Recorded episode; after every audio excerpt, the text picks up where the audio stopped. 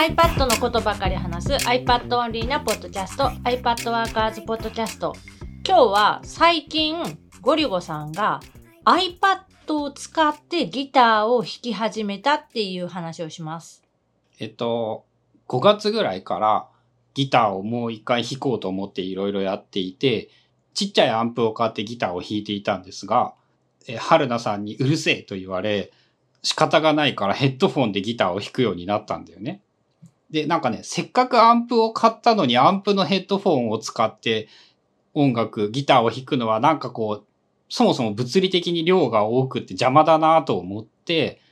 オーディオインターフェースを買って、オーディオインターフェースを iPad につないで、iPad の中でデジタルギターアンプみたいなのを使ってヘッドフォンでギターの音を弾きながらギターを弾くっていうことを始めるようになった。まあそもそもの話で、あんま楽器とかは興味がなくって知らなかったんやけど、その今ゴリゴさんが弾いてるのは、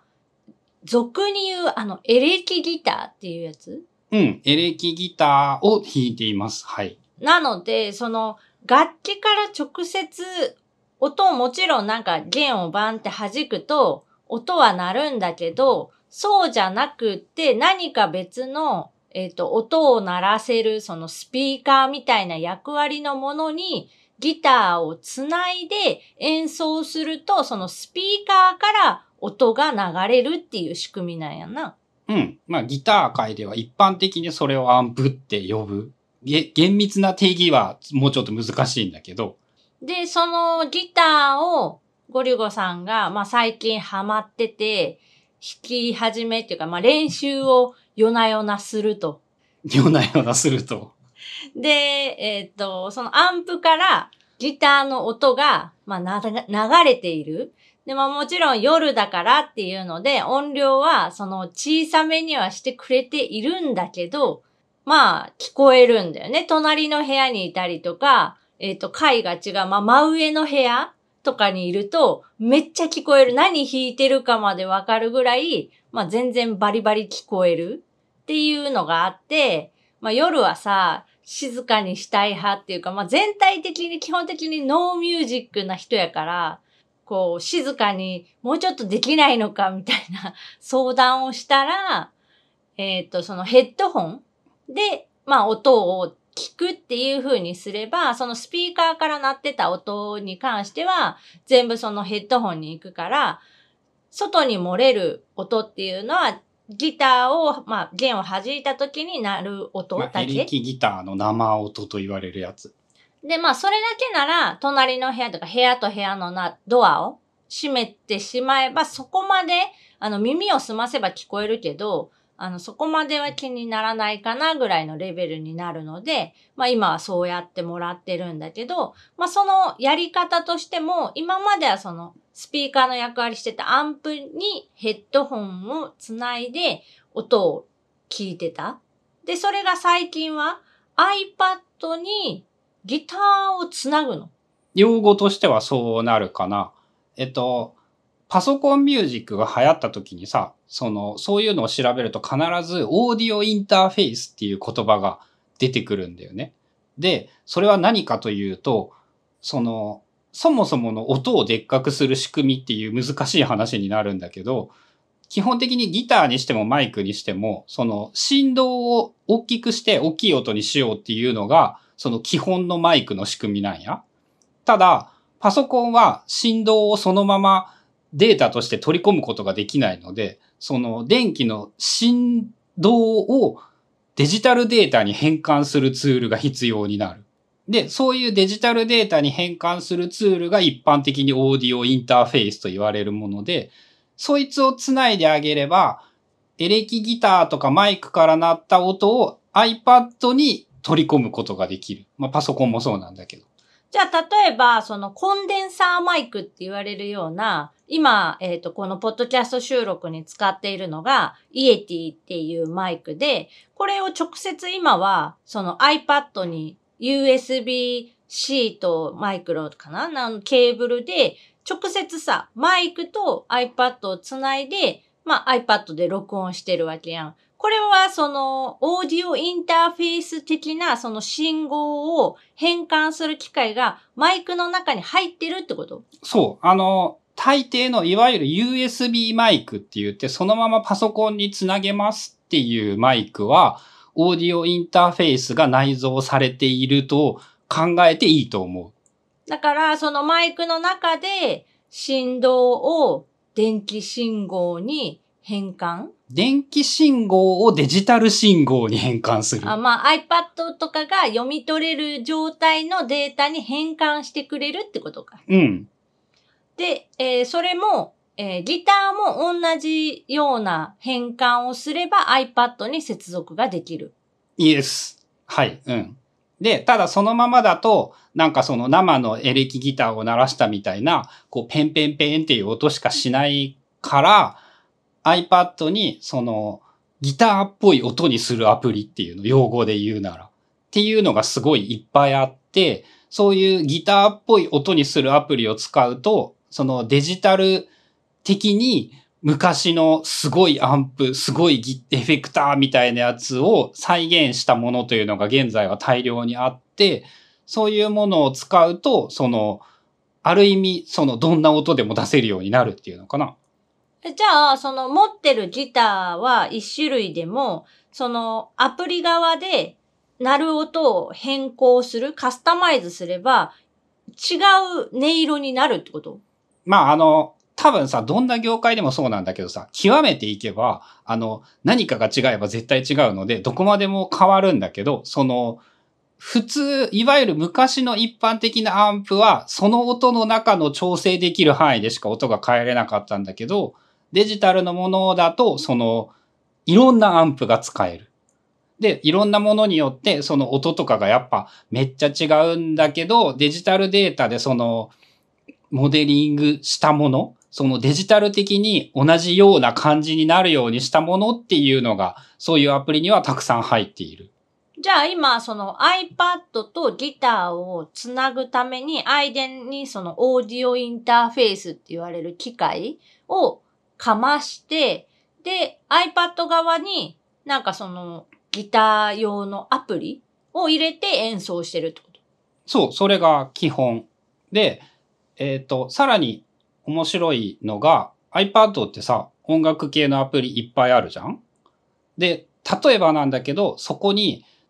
ギターアプリを立ち上げつつ、同時にそのドラムアプリみたいなやつを立ち上げてあげれば、ヘッドフォンでそのドラムの音を聞きながら自分でギターを弾くみたいなこともできるし、なんなら iTunes、Apple Music で音楽再生しながら自分でギターを弾くみたいなこともできるし、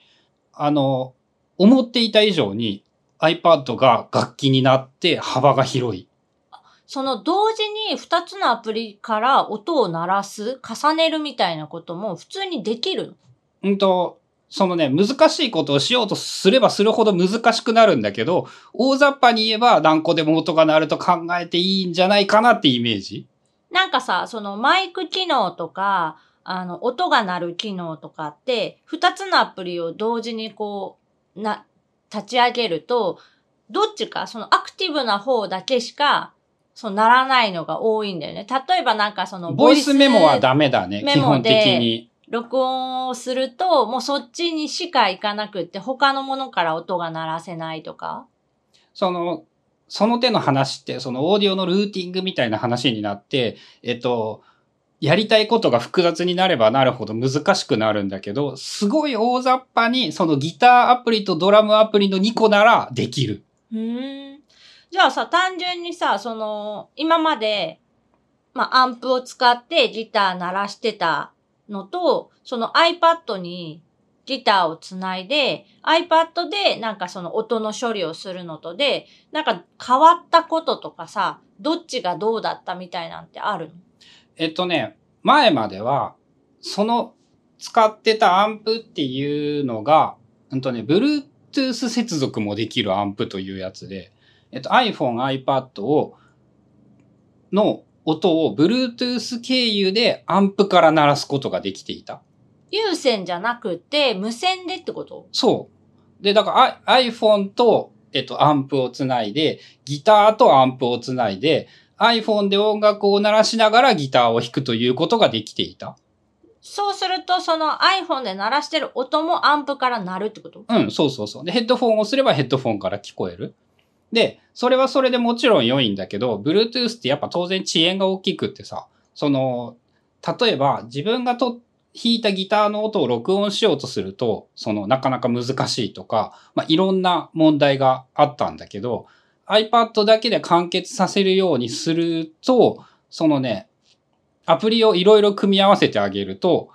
なんて言うんだろう。割と簡単に自分のギターの音も録音できたり、ドラムと別々の音で録音することができたりとか、なんかまあ、えっとね、できることの幅は iPad の方が圧倒的に広がった。ちなみにさ、その iPad にあるギター用の関連アプリってそんな種類多いの？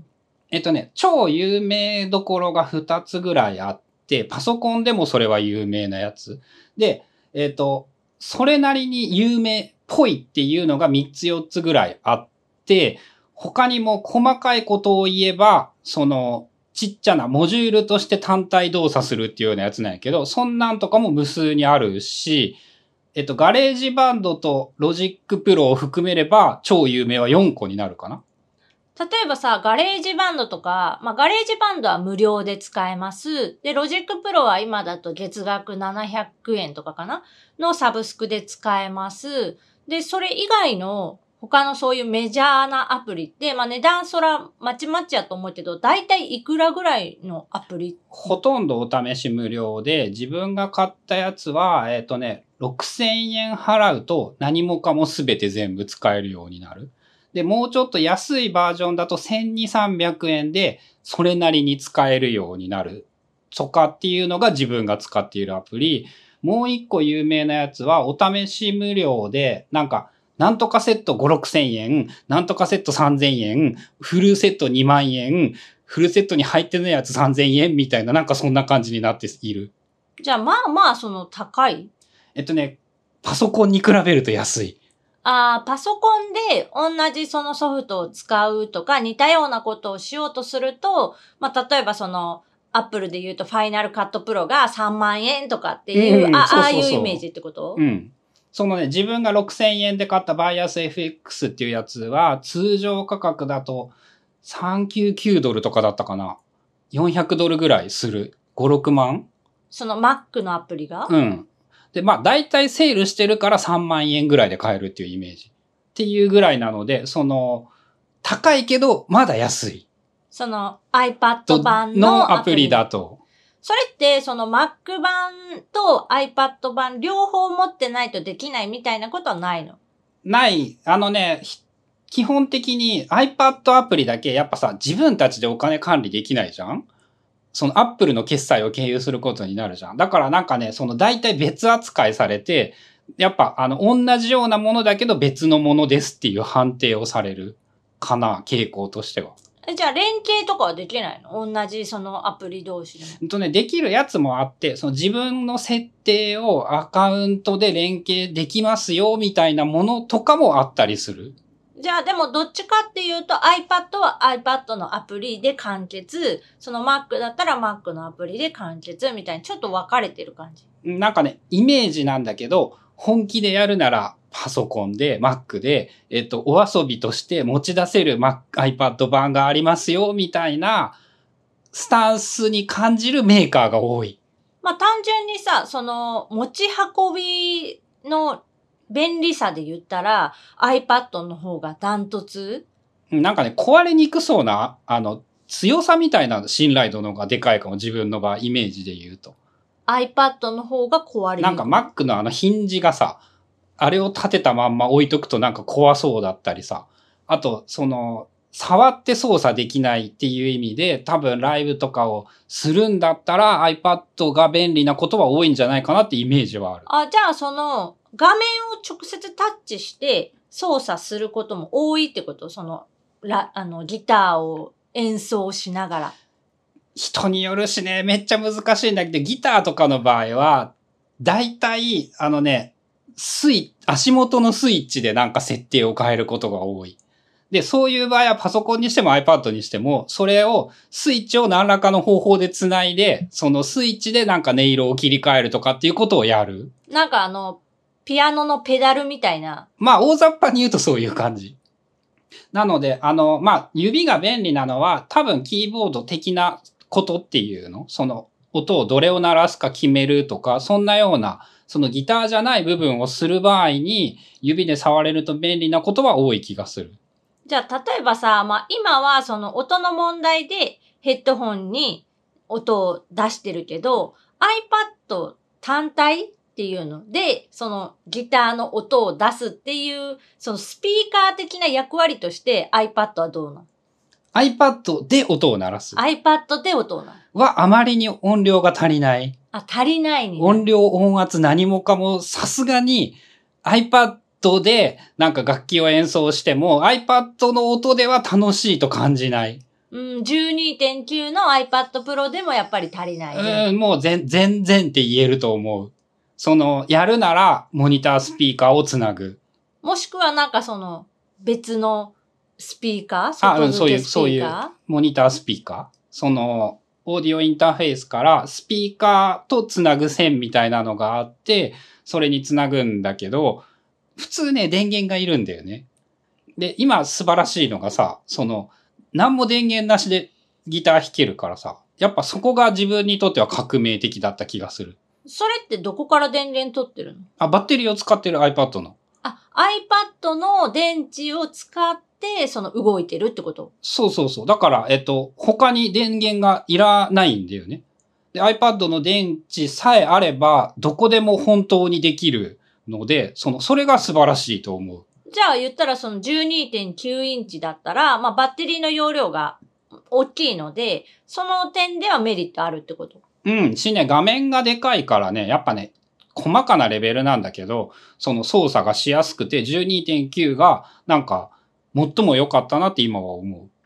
じゃあギター演奏でも iPad 12.9インチ、プロ12.9インチは意外と便利なことが多い。う。うん。で、手軽にギターちょっとヘッドフォンで弾くっていうんだったら iPad mini とかなんなら別に iPhone でできるからね。その iPhone 持ってる人だったらオーディオインターフェース iOS 対応って言われてるやつを買えば、その、それだけで割と、なんて言うんだろう。ヘッドフォンで聞く分には、素人が聞く分には、なんかもうこれで十分じゃんっていう感じの、そのギターを楽しむことはできると思う。なるほど。なんか全然興味のない分野やったから、本当に全然わからんくって、なんかどういう仕組みなのかとか、今日聞いて、やっとなんかなんとなく分かった気がする。俺もね、やってみて分かったのがね、まずね、オーディオは非常に難しい。その、ループバックとかっていうのとかさ、パソコン、あの、配信するときによく言われるんだけどさ、それとかもやっぱ、こう、理解しても、言葉で理解しても肌感覚で分かるとめちゃめちゃ難しかったしさ、そのギターの音がなんで鳴るのかっていうのもやっぱ、そのちゃんと理解しようとすると結構難しい気はする。まあでも今日のなんかさ、信号を変換するためのなんかが必要とか、うん。そういうので、だいぶ分かった。それで、あの、マイクの違い、USB ママイイククとと、あのマイクのケーブルのあのマイク。そうそう。なんかその二つもさ、違いとしてはなんかケーブルがなんかごっついのと、えっ、と、なんか C がさせそうなやつとっていうのでしか、今まで自分の中ではその解像度が低すぎてさ、区別できてなかったけど、なんかやっと、あ、そういう種類が違うっていうか、まあその、なんだったっけ、変換するためのオーディオインターフェース的なものが入ってるか入ってないかうんで、えっ、と、違うみたいなのも、なんとなく分かったので、えー面白かったです。ということで、えー最近、ゴリュゴさんが iPad Pro 12.9インチと、まあ、エレキギターをつないで、なんやらかんやらしているよというお話でした。番組への感想やリクエストなどは、シャープ iPadWorkers のハッシュタグをつけてツイートしてください。それではまた来週 iPadWorkers ポッドキャストでした。